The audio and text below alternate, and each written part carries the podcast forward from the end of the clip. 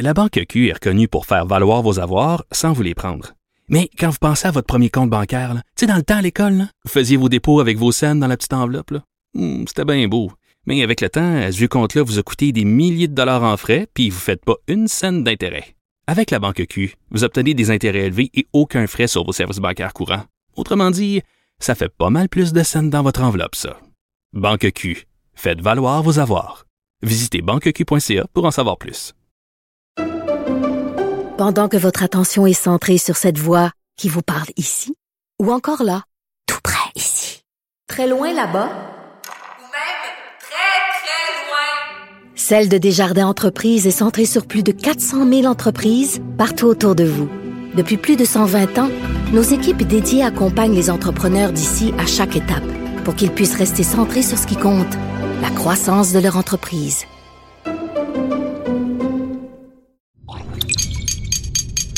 Cube Radio. Il connaît tous les dessous de la politique. Chef du bureau d'enquête de l'Assemblée nationale. Antoine Robitaille. Là-haut sur la colline. Là-haut sur la colline. Cube Radio. Bon mercredi à tous. Aujourd'hui à l'émission, on s'entretient avec Rajoul Mohamadou, auteur de Créoliser le Québécois, un essai vif, paradoxal, très personnel, intelligent, d'une grande érudition sur la société et la langue québécoise, ainsi que l'avenir de la langue française. De quoi mettre au défi les certitudes du mononcle 101 que je suis. Mais d'abord, mais d'abord, on donne congé à Rémi Nadeau, puisqu'aujourd'hui, on reprend nos entrevues électorales. Grand philosophe, poète dans l'âme, la politique pour lui est comme un grand roman d'amour. Vous écoutez Antoine Robitaille. Là-haut sur la colline. L'élection partielle dans Marie-Victorin a été déclenchée hier et comme on l'avait promis, nous recevons les principales candidates et candidats en entrevue. C'est au tour aujourd'hui d'Émilie Nollet, candidate du Parti libéral du Québec dans Marie-Victorin. Bonjour. Bonjour. Tous les autres candidats et candidates hier avaient leur chef avec elles et eux le jour du déclenchement. Pourquoi Dominique Anglade vous a laissé seul avec votre pancarte? Dominique Anglade ne m'a pas laissé seule avec ma pancarte. Elle a été la première à, à m'appeler, à m'envoyer des textos euh, et, et, tout ça en fait parce qu'on a déjà un gros programme en fin de semaine euh, ensemble avec le, le, Parti libéral. Fait que on s'est dit plutôt qu'être tout le monde dans mêlée, on va avoir notre activité spéciale à nous. Alors, euh, alors voilà, c'était. Okay. Elle, elle m'abandonne pas, vous intéressez, vous vous inquiétez absolument pas. Ben, je trouvais que vous faisiez pitié. Faisiez pitié avec ben non, votre non, pancarte ben là, non, sur Twitter. Ben non, vous, je fais pas pitié. En plus, on m'a envoyé du gros calibre. Là, on m'a envoyé euh, Carlos Letao Oui. qui, était- qui était là. Moi, je voulais faire une journée thématique euh, femmes et économie sociale. Puis j'ai demandé euh, si Carlos euh, euh, Letao pouvait être avec moi. Et euh, il, s'est- il s'est présenté. Puis euh, on, on a eu une belle journée ensemble. Euh, vous êtes, vous dites fille de la rive sud, mais vous n'habitez pas dans la circonscription. Vous n'êtes pas vraiment né là. Croyez-vous que ça vous nuise par rapport à d'autres candidats qui y habitent? Ah ben moi, je, je suis née là, effectivement, je suis née sur la rive sud, euh, je suis née à Charlemagne et euh, j'ai grandi ma petite enfance euh, aussi euh, sur la rive sud. Après ça, on est déménagé à Saint-Urbain premier. Donc moi, je suis une fille de la campagne aussi. On, on revenait euh, faire les courses régulièrement ici quand j'étais euh, quand j'étais jeune. Euh, Longueuil, c'était le- l'endroit où ma mère a passé son jeune âge adulte. Fait que c'est toujours ici qu'on retournait. Puis mais de fil en aiguille, les circonstances familiales ont fait en sorte que euh, j'ai j'ai- j'ai dû aller en ville. Euh, mais euh, mais c'est ça. Donc euh, c'est moi j'ai un beau lien avec avec Marie-Victorin. Donc donc là j'y j'y suis vraiment régulièrement. Puis euh, quand euh, quand j'ai décidé de me présenter ici, qu'on m'a qu'on m'a proposé ça, euh, ce que j'ai fait, c'est que j'ai regardé est-ce que j'ai suffisamment de points communs avec Oui. Marie-Victorin? Oui, vous avez vous parlez d'un devoir de sincérité. Qu'est-ce que vous voulez Ouais. dire exactement? Ben ouais, je trouve que c'est un devoir de savoir est-ce qu'on est juste parasité ou est-ce que euh, on a suffisamment de points communs? Parce que euh, moi j'ai j'ai l'avantage, moi je le vois comme un avantage d'une certaine façon de, euh, de de pouvoir arriver ici avec des yeux frais, avec des yeux de 2022 puis pas de de, de me dire ben voici comment les choses sont étaient en 2016 et de penser que les choses continuent d'être comme ça. Non, j'ai un regard qui est vraiment actualisé. Puis avant d'accepter de me lancer, j'ai vraiment fait mes recherches. J'ai regardé c'est quoi les enjeux qu'on trouve dans la circonscription. Et euh, parmi les premières choses que j'ai remarquées, puis ça, ça a tout de suite fait comme, wow, OK, il y, a il y a vraiment un agencement entre mes préoccupations puis un enjeu, mais c'est les questions de sécurité alimentaire. Oui. Euh, vous n'êtes pas sans savoir probablement là, que euh, pendant la pandémie, il y a eu beaucoup, il y a eu une très grosse augmentation des demandes au niveau euh, des banques alimentaires. Euh, il y a des gens qui parlent jusqu'à 300 On me retraçait dans certains médias. J'ai parlé avec des organismes communautaires euh, pour qui le chiffre allait même au-delà de ça. Euh, donc, euh, donc c'est extrêmement préoccupant. Puis moi, euh, une des choses vraiment, un, un cheval de bataille pour moi, c'est vraiment de, de- le, le système alimentaire, c'est qu'il y a une justice alimentaire, c'est qu'il y a une sécurité alimentaire au Québec. Euh, vraiment, le de la terre à l'assiette, qu'on ait un système qui avantage les agriculteurs, les producteurs agricoles, ça, ça va se refléter jusqu'aux consommateurs. Parce que là, il y a une trop grosse augmentation du coût des aliments en ce moment, puis c'est plus Mais là, le, gouvernement euh, caquiste annonce qu'il il va remettre des, des- des montants carrément aux gens. Est-ce que c'est une bonne idée? Des, des montants. euh, Ben, moi, j'ai Des de montants d'argent pour dans le budget. là, de- le premier ministre l'a annoncé hier, plutôt que de baisser, par exemple, la taxe sur l'essence. Ben, j'ai j'ai hâte de voir ça, euh, de voir ça arriver, mais je pense que tu sais, si on, on, on, là, je me trompe toujours de nom, mais on déshabille Pierre pour appeler, euh, pour habiller Paul, ou je, sais, je, je- je me mélange des fois avec euh, l'expression. Un des en apôtres. fait, Oui. Ouais, un, un des apôtres. là. On- je, laisse le choix de l'apôtre à la discrétion de l'auditeur ou de l'auditrice. Mais, euh, mais c'est ça, tu sais, si on dit, OK, on, on donne de l'argent pour la sécurité alimentaire, mais par, mais par rapport au logement, ben, on a toujours des problèmes. Mais il y a des gens qui, des fois, doivent se déplacer euh, à Marie-Victorin en voiture de l'axe est à l'axe ouest. Et euh, ça fait en sorte qu'il y a des budgets dans euh, les des budgets financés dans les familles qui peuvent pas être remplis. Ouais. Donc c'est on, on joue comme à la chaise musicale du budget. Moi, je trouve que c'est anormal en 2022 qu'on ait à choisir entre se loger ou Mais- se nourrir. Mais qu'est-ce qu'il faut faire? Il faut envoyer des montants comme le gouvernement veut le faire, des chèques, euh, ou il faut baisser les taxes, selon vous? Moi, je ah ben non, là vous me donnez un faux choix. Moi, j'ai une autre solution qui part un peu plus des sentiers battus. Euh, je, je, je me, j'arrive, je suis arrivée au parti, euh, au parti libéral avec euh, avec toutes sortes d'idées, mais une que je voudrais vraiment mettre de l'avant, c'est celle de privilégier les circuits courts en agriculture, de dire, ben, est-ce qu'on peut essayer d'avoir un peu moins d'intermédiaires? Il y a beaucoup, beaucoup d'intermédiaires, puis ça, ça fait en sorte que, ben, veut, veut pas tout le monde qui intervient dans la chaîne alimentaire, c'est normal qu'ils prennent une, une part de, de Mm. l'équation, mais si on essaie de, de diminuer ça, puis qu'il y a une plus grande proximité directement avec les agriculteurs, non seulement les agriculteurs vont avoir plus d'argent dans leur poche, mais le consommateur va avoir un coût plus euh, plus abordable. Puis en plus, je tiens à rajouter, je le sais que, que je parle beaucoup, mais je pense que vous voyez, je suis passionnée là, du sujet. Là. Euh, il y a beaucoup de déserts alimentaires dans Marie-Victorin. Euh, ça, ça veut dire c'est des endroits où on se trouve pas un supermarché là, à plus de 800 mètres. Quand les gens ont pas de voiture, c'est vraiment pas pratique. Et euh, ce qu'il faut faire, c'est rajouter des points de chute, notamment au niveau euh, au niveau des aliments. Donc ça, là, c'est des solutions concrètes qui ont malheureusement pas été suffisamment explorées. Et, et j'en ai d'autres, j'en ai d'autres des solutions comme ça.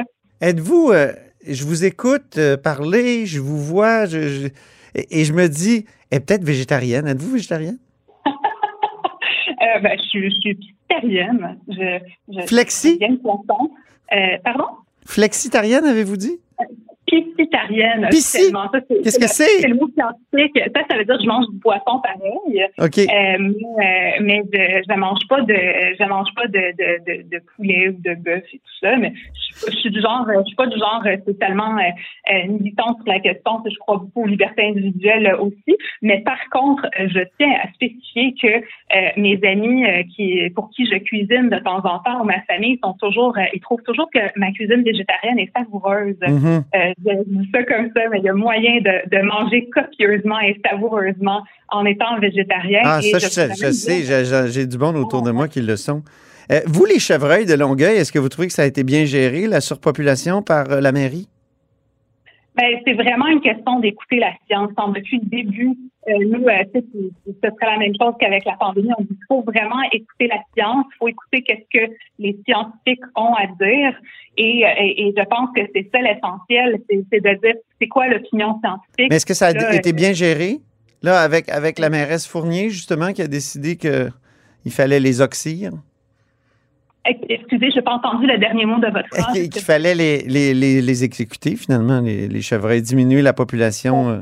Il, y a, une question de surpopulation de, de chevreuils, puis les experts, les experts disent que justement, il, va falloir euh, il va falloir diminuer la population. Ben, c'est certain qu'il faut euh, écouter la science. Puis je, je, comprends la peine que ça peut faire à, beaucoup de personnes. C'est sûr que c'est triste. Puis écoutez, là, je suis la première, moi j'aime les animaux, là, c'est clair que, que, que, ça me touche aussi. Mais je me dis qu'est-ce qui serait arrivé, tu sais, si, si, un chevreuil, parce que en surpopulation, euh, se lance sur la route et puis euh, que là, ça frappe une voiture puis qu'il y a un accident avec un enfant, tu sais, euh, peut-être, tu sais, en fait, c'est que malheureusement, les personnes doivent considérer toutes ces choses-là qui sont une population donc, donc ça, ça, a été bien géré, si je vous comprends bien. Ben, si la science a été écoutée, euh, oui. Euh, faut, la, la, science n'est euh, pas toujours claire hein, sur bien des sujets. On l'a vu pendant la pandémie. Là, c'est, la science pour le, la, la, Terre est, la Terre est ronde, ça, on s'entend. Là. Il, y a, il y a beaucoup de consensus assez clair, mais c'est pas toujours clair, la science. Oui, ben, l'idée, c'est vraiment, moi je pense c'est vraiment d'écouter, c'est de, de, collaborer, c'est de dire aussi, je pense qu'un bon euh, un bon scientifique va euh, vraiment collaborer avec les autres scientifiques aussi, euh, va, va être à l'affût de la nouvelle recherche, va pouvoir dire rapidement quand la science évolue, dire on fait notre possible à tel tel égard et on est en attente de telle réponse pour telle chose. Donc donc l'idée c'est d'expliquer puis d'avoir transparence. Ben oui, vous avez choisi le Parti libéral du Québec, l'ère Jean Charest, est-ce qu'on l'a injustement démonisé selon vous? Ben, je vais vous dire quelque chose. J'avoue que j'ai jamais rencontré Jean Charest de, ma vie, en fait.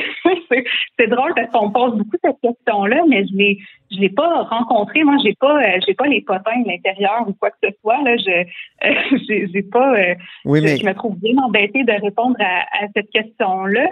Euh, moi, j'ai, j'ai vraiment joint le parti récemment. C'est, c'est pas c'est pas une coïncidence que j'arrive maintenant. C'est que moi, j'ai vu Dominique Anglade depuis quelques années. Je la vois aller. J'ai regardé de loin en premier pour voir et comment comme personne.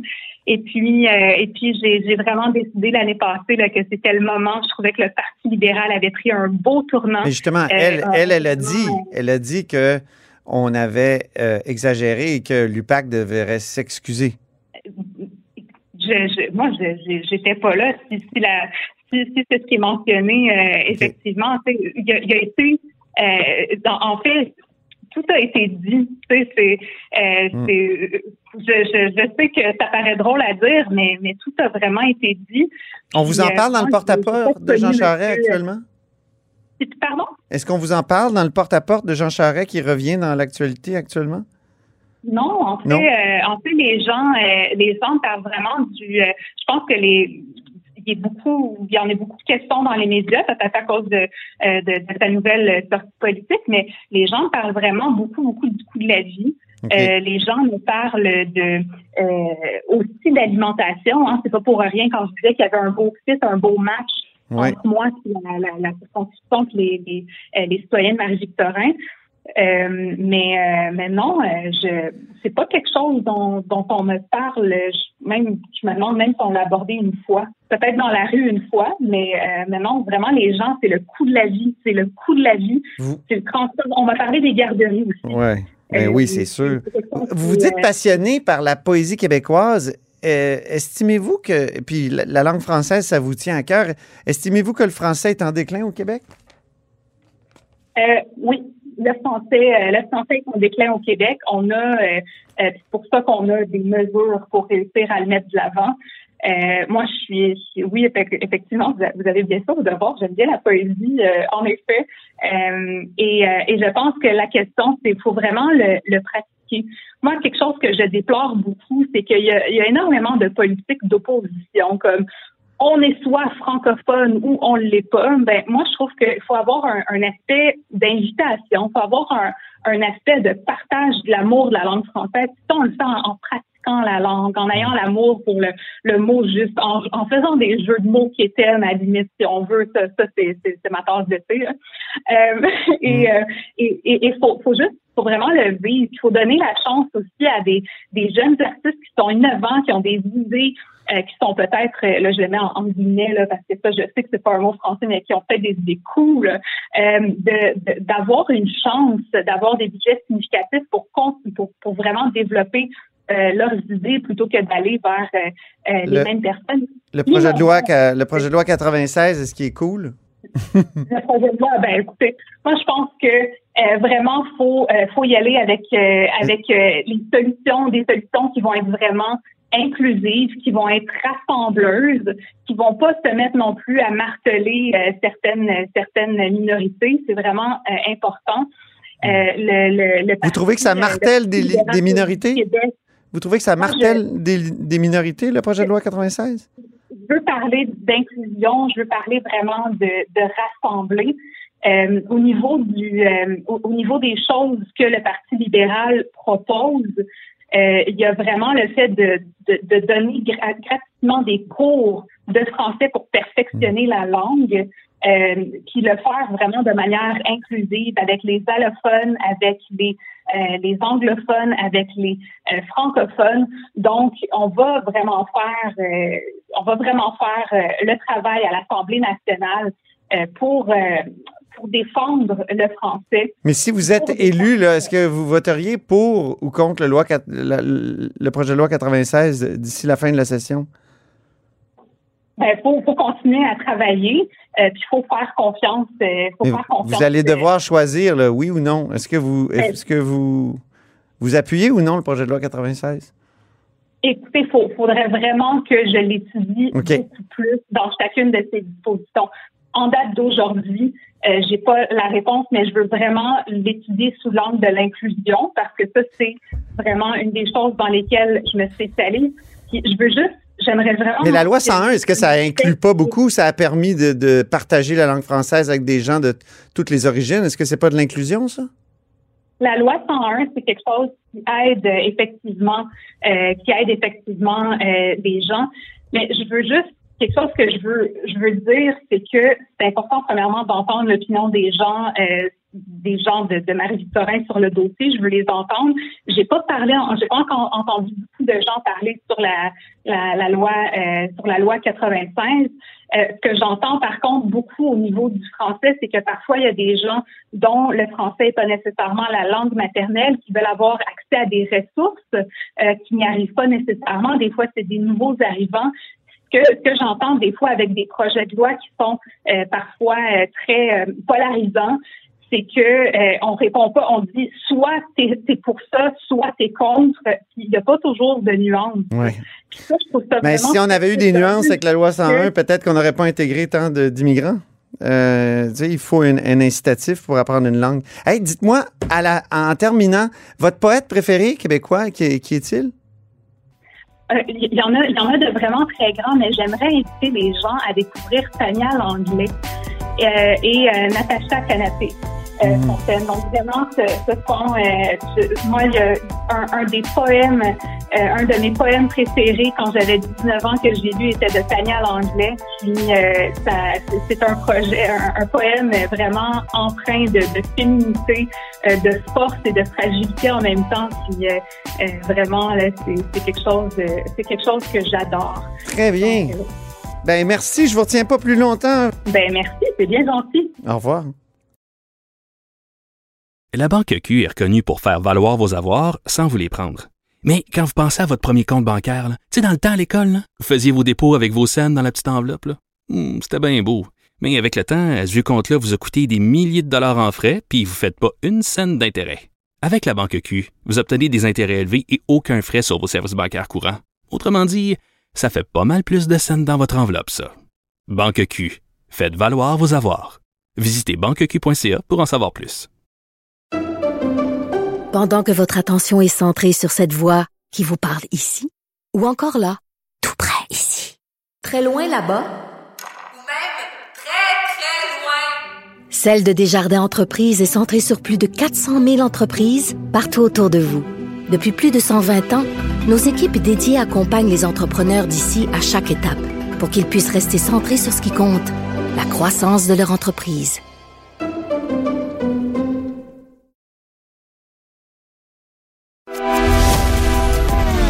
Grand philosophe, poète dans l'âme. La politique pour lui est comme un grand roman d'amour.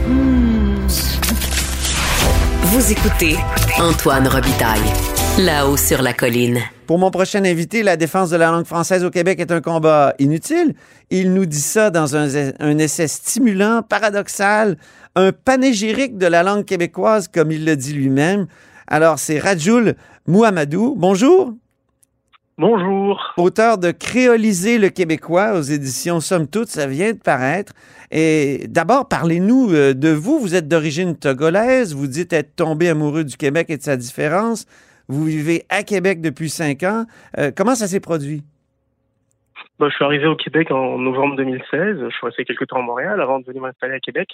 Et je suis tombé à la fois amoureux du Québec et de la ville de Québec parce qu'il y a quelque chose, dans, il y a une certaine énergie dans cette ville qui, qui me séduit. J'aime la vieille pierre, j'aime les vieilles églises. J'ai, souffert, je souffre encore quand j'entends que des églises sont abandonnées. Et tout ça fait partie de. J'ai rencontré des Québécois, des gens admirables, des gens qui, qui, qui, qui vous ouvrent leur maison, qui vous accueillent, qui vous aiment. Parfois on est on est étonné quoi. Ouais. Et franchement c'est, une c'est une société euh, jeune séduisante et en même temps euh, avec un cœur gros comme ça. Ah, ben c'est. C'est, émouvant de- d'en- d'entendre ça, euh, alors qu'on entend souvent parler du, du racisme des Québécois. D'ailleurs, dans votre livre, vous, vous dites, euh, vous, vous parlez de Pierre Vallière et vous utilisez le, le mot, euh, le mot en haine, comme on dit ailleurs sur d'autres. vous dites qu'il y avait dans Nègre blanc d'Amérique une intuition solidaire, puis vous reprochez aux bonnes âmes de vouloir interdire euh, ce mot? Ouais, tout à fait. Bon, le propos est très équilibré euh, à ce propos parce que je, critique à la fois, je critique ceux qui critiquent euh, le fait que Pierre Vallière utilise ce mot-là, que beaucoup de gens peuvent utiliser, parce que voilà, euh, on identifie le nègre à une sorte d'identité euh, ontologique. Personnellement, Ouais. je ne me définis pas ontologiquement comme un nègre. Mhm. Nègre, c'est un mot qui a une histoire, qui a une date de naissance, exactement comme le mot blanc. Donc moi, je ne pense pas qu'il y ait des blancs d'un côté et qu'il y a des noirs d'un côté, des nègres d'un côté. Ouais. Je crois qu'il y a l'humanité. Ben, L'usage qu'on fait du mot nègre, il y a des, us- des usages différenciés. Il y a eu des usages différenciés dans l'histoire. Des usages qui ont fait des usages de dénigrement, d'avilissement, d'amoindrissement de l'humanité de des gens originaires d'Afrique. Il y a eu des, par la suite, il y a eu une évolution qui a mené comme ça avec le mouvement de la négritude. Oui. Nègre est devenu positif. Le tête black est devenu beautiful. Et quand vous prenez des sociétés comme Haïti, bah, euh, ça, Daniel Ferrière est plus éloquent sur le sujet que moi. Euh, il y a un usage très positif du mot nègre là-bas qui veut dire, qui, qui finalement veut dire homo, c'est-à-dire l'homme, quoi. Oui, L'homme, le ça. vrai homme. Tu vois Inou, comme on dirait. C'est une notion très polysémique Mhm. c'est des, des, des enjeux qui sont extrêmement compliqués. Mais moi, personnellement, je pense qu'il y a un usage paradigmatique du mot nègre. Et le, le nègre a été dans l'histoire de l'avènement de la modernité, une sorte de pierre de rosette comme ça de la violence. Et c'est une formule d'un philosophe que j'aime beaucoup. Une pierre de rosette, c'est une figure paradigmatique, une sorte de personnage conceptuel qui existe. Et l'usage que faisait Pierre Vallière à, à l'époque était entré dans ce contexte-là, dans cet usage-là. Maintenant, aujourd'hui, il y a des gens qui, qui ont des difficultés par rapport à, la notion et à l'usage polémique, parce que le mot conserve une certaine radioacti- radioactivité. C'est- un matériau fissile, ce mot-là. Donc, il faut travailler, évidemment, à comprendre euh, les douleurs. Voilà, il y a des usages euh, nuancés, intransigeants, contextualisés de cette notion-là qui sont possibles. Bien. Euh, vous dites qu'il faut créoliser le québécois, c'est le titre de votre ouvrage. Qu'est-ce que ça voulait dire? Qu'est-ce que ça voudrait dire exactement? Parce qu'on a déjà un peu notre créole. On a, on a eu le joual euh, qui s'est matiné, euh, qui est devenu québécois. Certains Oui. parlent de. Il y a tout un courant ling- en linguistique qui parle de. Qui, qui prône l'aménagement, donc les aménagistes, comme on dit. Donc, est-ce qu'on l'a pas déjà un peu? Tout à fait, sauf que je, je, je précise très bien dans le livre, il y a des usages euh, à l'oral, des usages à l'écrit. C'est pas la langue québécoise, la langue officielle au Québec. D'ailleurs, le, le libellé de, euh, je sais pas, le, le leitmotiv euh, dominant euh, au Québec, c'est la défense de la langue française. On ne dit pas la langue québécoise. Mhm. On dit pas le cré- Vous comprenez? Ce que j'entends par créoliser, c'est le devenir langue.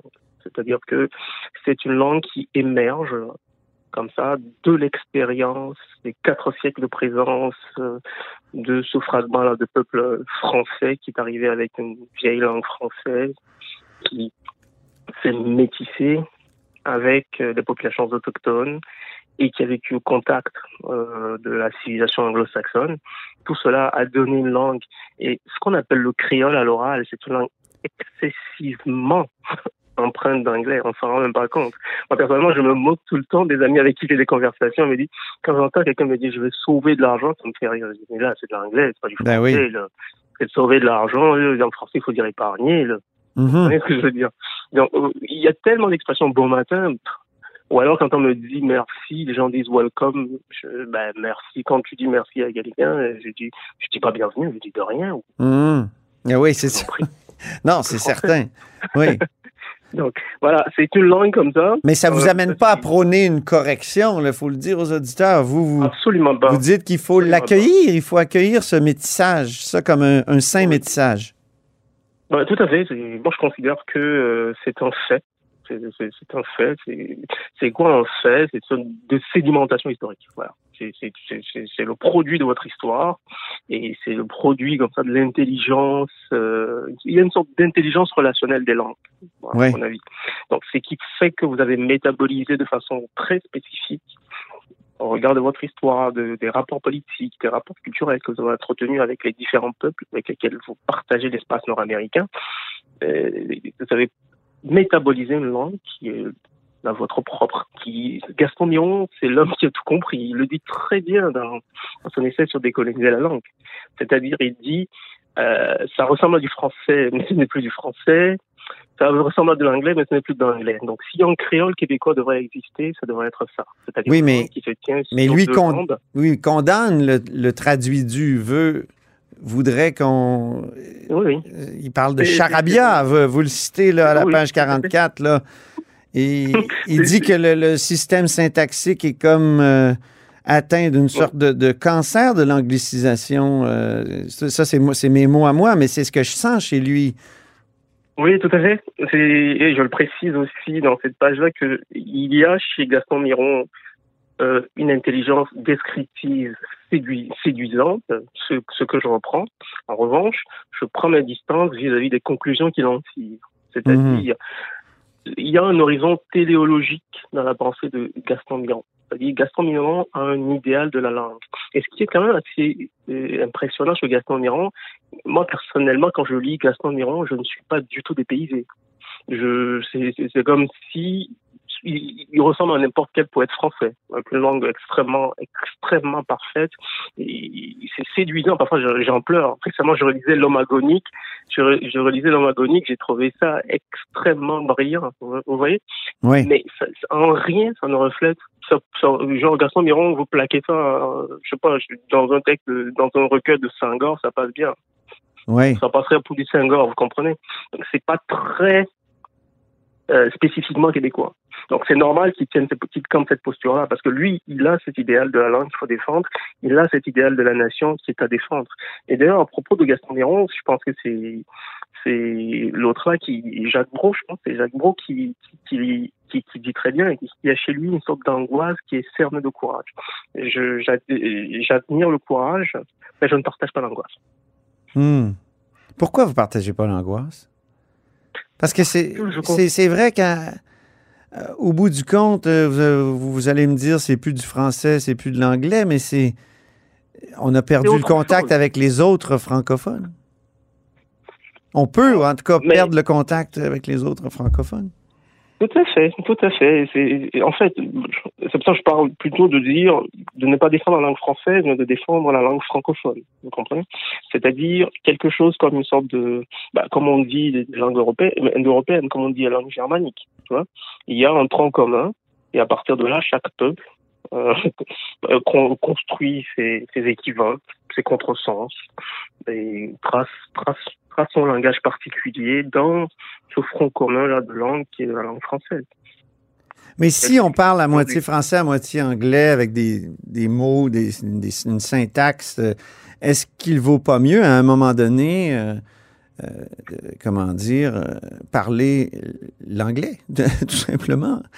Des, des fois, j'écoute Justin Trudeau. Justin Trudeau, je me dis, il devrait parler anglais. Je, je comprends à peine ce qu'il dit en français parfois parce que tellement que c'est c'est du, c'est du traduit du pour reprendre l'expression de Je Gaston crois que les, les Romains, les Romains auraient dit la même chose des Gallo-Romains dans les premiers siècles, quand les, les peuples gaulois, qui sont devenus vos ancêtres, les Français, par, commençaient par mélanger ce qu'ils avaient de conservé de leur langue celtique plus euh, la langue romaine. Vous comprenez? Donc, on pourrait dire à l'époque. Je euh, comprends, mais ça, ça s'est passé sur des, des, des siècles et des siècles, alors qu'avec les communications d'aujourd'hui, tout se fait extrêmement rapidement, puis il y a une, une normalisation des langues qui, qui fait que on, on- on peut tout simplement, au lieu de passer au, au métissage et à la transformation d'une langue, on, on passe carrément à l'assimilation.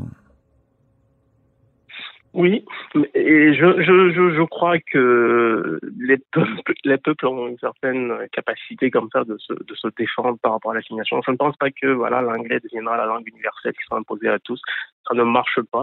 La France, par exemple, quand vous prenez des pays comme les pays africains qui ont vécu dans des contextes coloniaux extrêmement, extrêmement répressifs.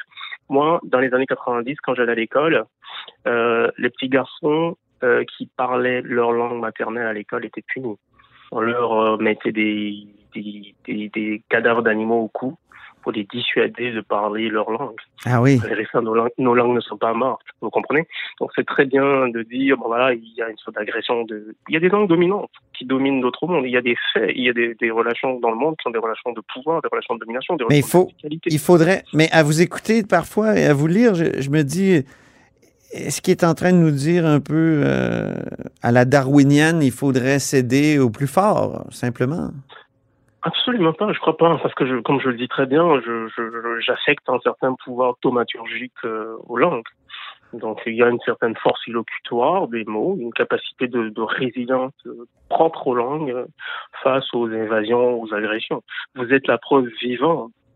Votre français a quand même résisté malgré euh, un contexte comme ça de domination, d'ensevelissement comme ça par la, d'avalement, si on veut, par la langue anglaise.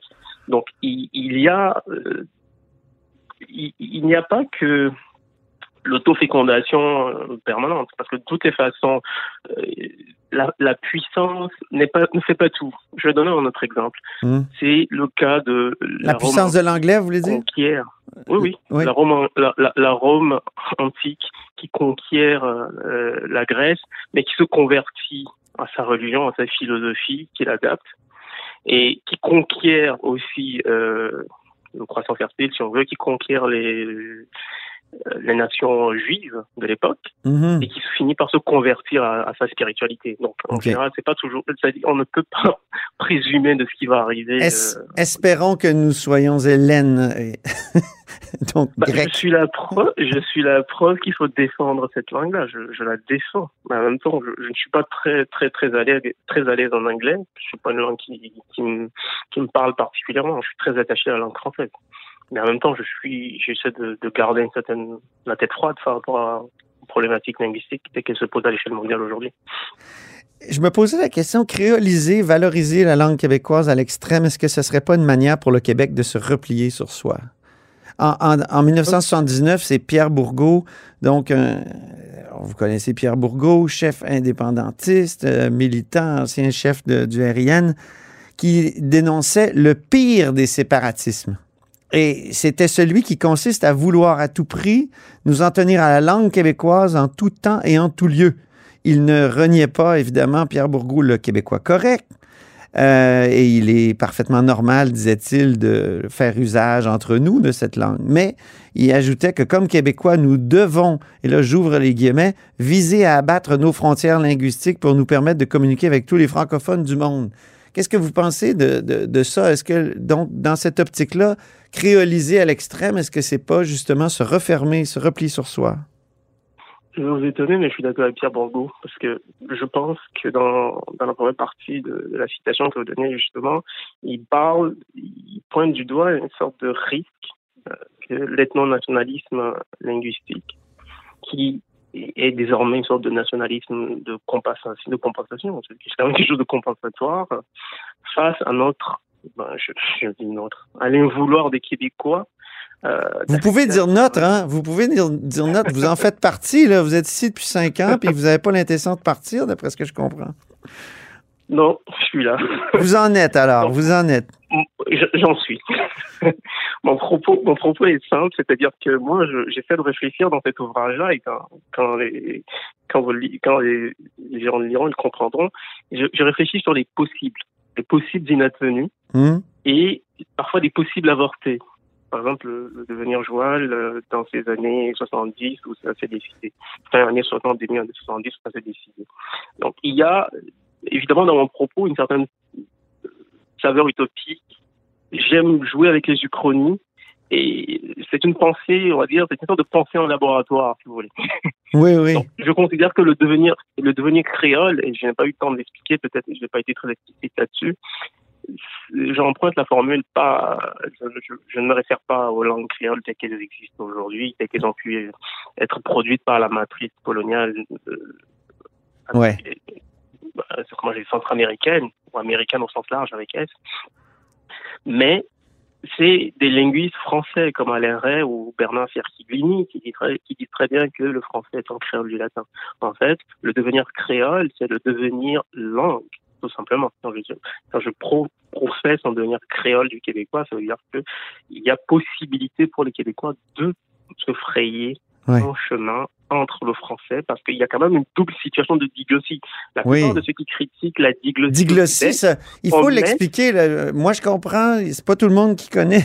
ce- c'est pas le- Et- le- la diglossie, c'est pas le bilinguisme. Donc c'est pas deux langues Absolument. distinctes, c'est comme une langue avec deux euh, une branche avec deux c'est-à-dire deux branches d'un même arbre. avec, avec une langue qui domine, qui domine outrageusement l'autre. Voilà. Moi, je, je viens d'Afrique où on vit ces situations diglossiques-là. Je, je vous ai montré Mais- je- par quel processus de scolarisation je suis passé. C'est-à-dire, ça, c'est un exemple pur de ce que c'est que la situation diglossique qui a été la nôtre. Votre langue maternelle, c'est l'anoufof. L'anoufo. L'anoufo, oui, c'est la langue de ma mère. Ouais. Mais en même temps, euh, ce qui est drôle, c'est que j'avais deux langues maternelles. Mes parents m'apprenaient les deux en même temps. Ah bon. Moi, j'ai pas eu à porter des, des cadavres de charognards à l'école parce que je parlais pas français. Uh-huh. À l'école, déjà- j'avais déjà quelques quelques bases en français. Donc, euh, j'ai pas eu à en souffrir. En revanche, ceux qui ont été, ceux qui ont une langue maternelle, excusez-moi, euh, on va dire locale, Mhm. Ont eu beaucoup de mal avec euh, de ne pas être obligés de ne pas parler leur langue à, à l'école parce qu'ils ne sont pas scolarisés dans leur langue, ils sont scolarisés dans la langue du colon quand même. C'est la langue du colon. Donc, oui. C'est ça, c'est ça la situation diglossique. Maintenant, euh, la situation québécoise est diglossique doublement, je le disais tantôt, vis-à-vis du français d'une part, parce que la langue française, euh, il y a un écart qui se creuse vis-à-vis de la langue française. Cet écart, c'est pas moi qui le constate, quelqu'un comme euh, Tocqueville qui est passé ici, qui est passé au Québec, Oui. au moment de, de sa traversée du continent américain, on le dit très bien, il parlait à l'époque de l'accent déplorable des Québécois. Donc, et encore aujourd'hui, il y a des gens qui regardent avec, une certaine condescendance l'accent québécois. Personnellement, quand je suis arrivé, je, je, je me suis laissé tenter. Je me suis laissé tenter avant de me rendre compte que, bon voilà, derrière ce qui paraissait comme une sorte de, de, de dissonance, il y avait un système. Et c'est ce système-là que j'ai essayé de- d'analyser, de, disséquer dans cet ouvrage. C'est-à-dire, il y Mm. avait quelque chose, quelque chose, un langage autre. Et il Mm. fallait décoder ce langage-là. C'est ce que j'essaie de faire. J'essaie de rapporter ça à des possibles, comme je dis, il y a des possibles. J'explore plusieurs hypothèses. Ouais. De devenir créole, c'est devenir langue. Mais après, il y a la possibilité de maintenir ce que j'appelle l'hypothèque. Vous êtes, vous- depuis, vous, vous, payez une hypothèque à langue française, vous la défendez. Et je pense que lâcher prise, ça serait bien parce que non seulement il y a une sorte de condescendance vis-à-vis de la France, il y a une sorte de bah, mépris aussi vis-à-vis des Anglais. Mais, ouais. Les Anglais vis-à-vis de vous. Donc, Mais il peut y avoir aussi un volontarisme euh, qui, euh, de, de- qui, qui s'inspire, par exemple, des Juifs qui ont réactivé l'hébreu. Euh, Oui, oui, le lâcher prise, c'est tout le contraire du lâcher prise. Israël serait, euh, situation- parlerait anglais aujourd'hui, sinon. En tout cas. Dans la situation de l'hébreu, euh, je pense que je le montre très bien dans, dans le texte. C'est c'est une situation de résurrection linguistique. Oui. Je- j'utilisais cet exemple-là par rapport au fait que, bon voilà, les langues Mais c- naissent, vivent et meurent. pour moi, c'est un exemple inspirant de volontarisme, justement, de ne pas se laisser aller aux grands mouvements. euh, Mais cela dit, l'hébreu d'aujourd'hui n'est pas l'hébreu euh, d'hier. C'est une langue réinventée. C'est-à-dire que on est dans une sorte de reconstruction euh, postérieure de sorte d'idéal. comme peut l'être le québécois. Ben voilà. Hey, D'ailleurs, je, je, je veux vous taquiner en terminant, c'est ma dernière question. Si c'est si formidable le québécois, pourquoi vous écrivez pas en langue québécoise? Votre langue est, est- est- est magnifique. Moi, je trouve que c'est... Bon, je peux, je peux le dire, mais elle est, elle est, pour reprendre vos mots, propres mots, vos propres qualificatifs à l'endroit du français standard, hautaine et condescendante. Ouais, tout à fait. C'est la langue française euh, de France. C'est une langue euh, très puriste. J'écris, euh, j'écris. Alors, pourquoi pas écrire, tant qu'à y être, votre essai? euh, Euh, J'essaie de parsemer mon, mon ouvrage de- d'expression québécoise. Oui, j'ai vu. J'ai fait cet effort-là. Euh, en revanche, j'aurais pu me demander pourquoi j'ai pas, j'ai j'ai pas essayé de- d'importer euh, tout ce qui pourrait me venir du- de ma culture africaine, qui serait une culture orale, parce que ça, c'est totalement absent de- du texte. Ah en oui. revanche, il y a, il y a la présence comme ça. Moi, je, je, je réfléchis plus à comme ça, comment est-ce qu'on essaie de construire des, euh, des alliances entre une langue écrite, essentiellement écrite désormais le français, et la dimension orale. Et ce serait, la question serait la même, par exemple, pour le québécois. C'est-à-dire qu'il y a, dans le parler de quotidien, chez les Québécois, quelque chose comme une langue possible qui, qui gît là. Et, mais quand je lis la presse québécoise, quand je lis les, les ouvrages québécois, Et quand on lit votre ouvrage, c'est du français. Quand on lit votre ouvrage, c'est ça aussi. Ouais. Ben, merci infiniment, euh, Rajoul euh, Mohamedou, pour cette euh, discussion très stimulante, puis ce- cet essai très stimulant. Je rappelle euh, le titre Créoliser le Québécois. C'est aux, aux éditions Somme Toute. Merci. Merci. Cube Radio.